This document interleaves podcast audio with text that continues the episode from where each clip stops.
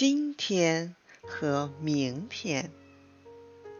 一群小老鼠晚上开联欢会，他们在小熊脏乱的家里平安的度过了三百六十五个明天，也就是整整一年。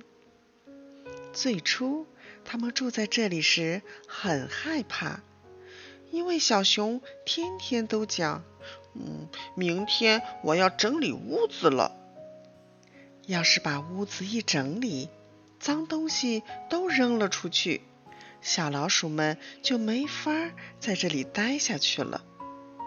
可是都一年了，小熊依旧那样懒，屋子里一点儿都没有变，小老鼠们也就放心了。为此，小老鼠们开了个庆祝会，会标上写着。让明天和今天一样脏。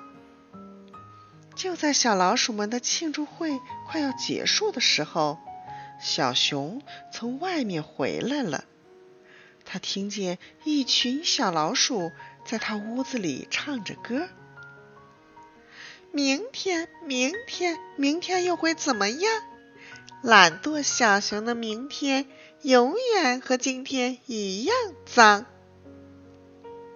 小熊听了很生气，也很难为情。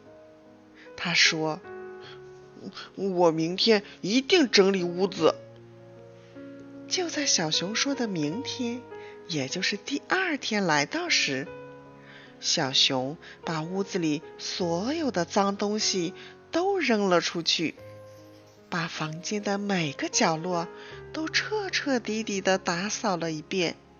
屋子变得又漂亮又干净了。我的干净的明天，不不，今天已经来到了。我要请朋友们来举行个庆祝会，庆祝干净的今天和明天。当小熊家热闹的庆祝会开场的时候，小老鼠们都慌慌张张的逃走了。